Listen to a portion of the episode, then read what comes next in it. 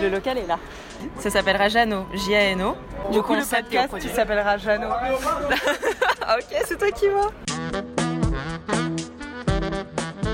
Pourquoi Parce que donc Yann, ça s'écrit J-A-N Mm. parce que ses parents sont belges, machin.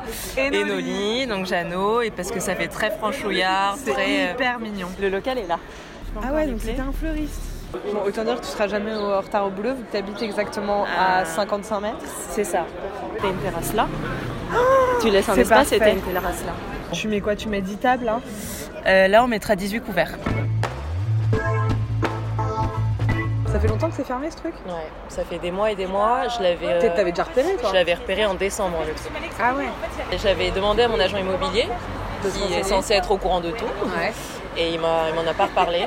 Euh, Le pauvre, il nous a fait visiter, je pense, une vingtaine de, de locaux depuis septembre. Depuis septembre 2018. Bah, 7 mois, on a mis 7 mois.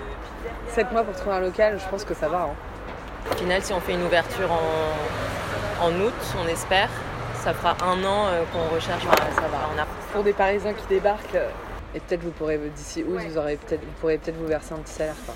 Ben, j'espère. Tu peux pas bouffer euh, des planches de charcuterie tous les jours dans ton resto. Quoi. Je crains que ce soit comme ça.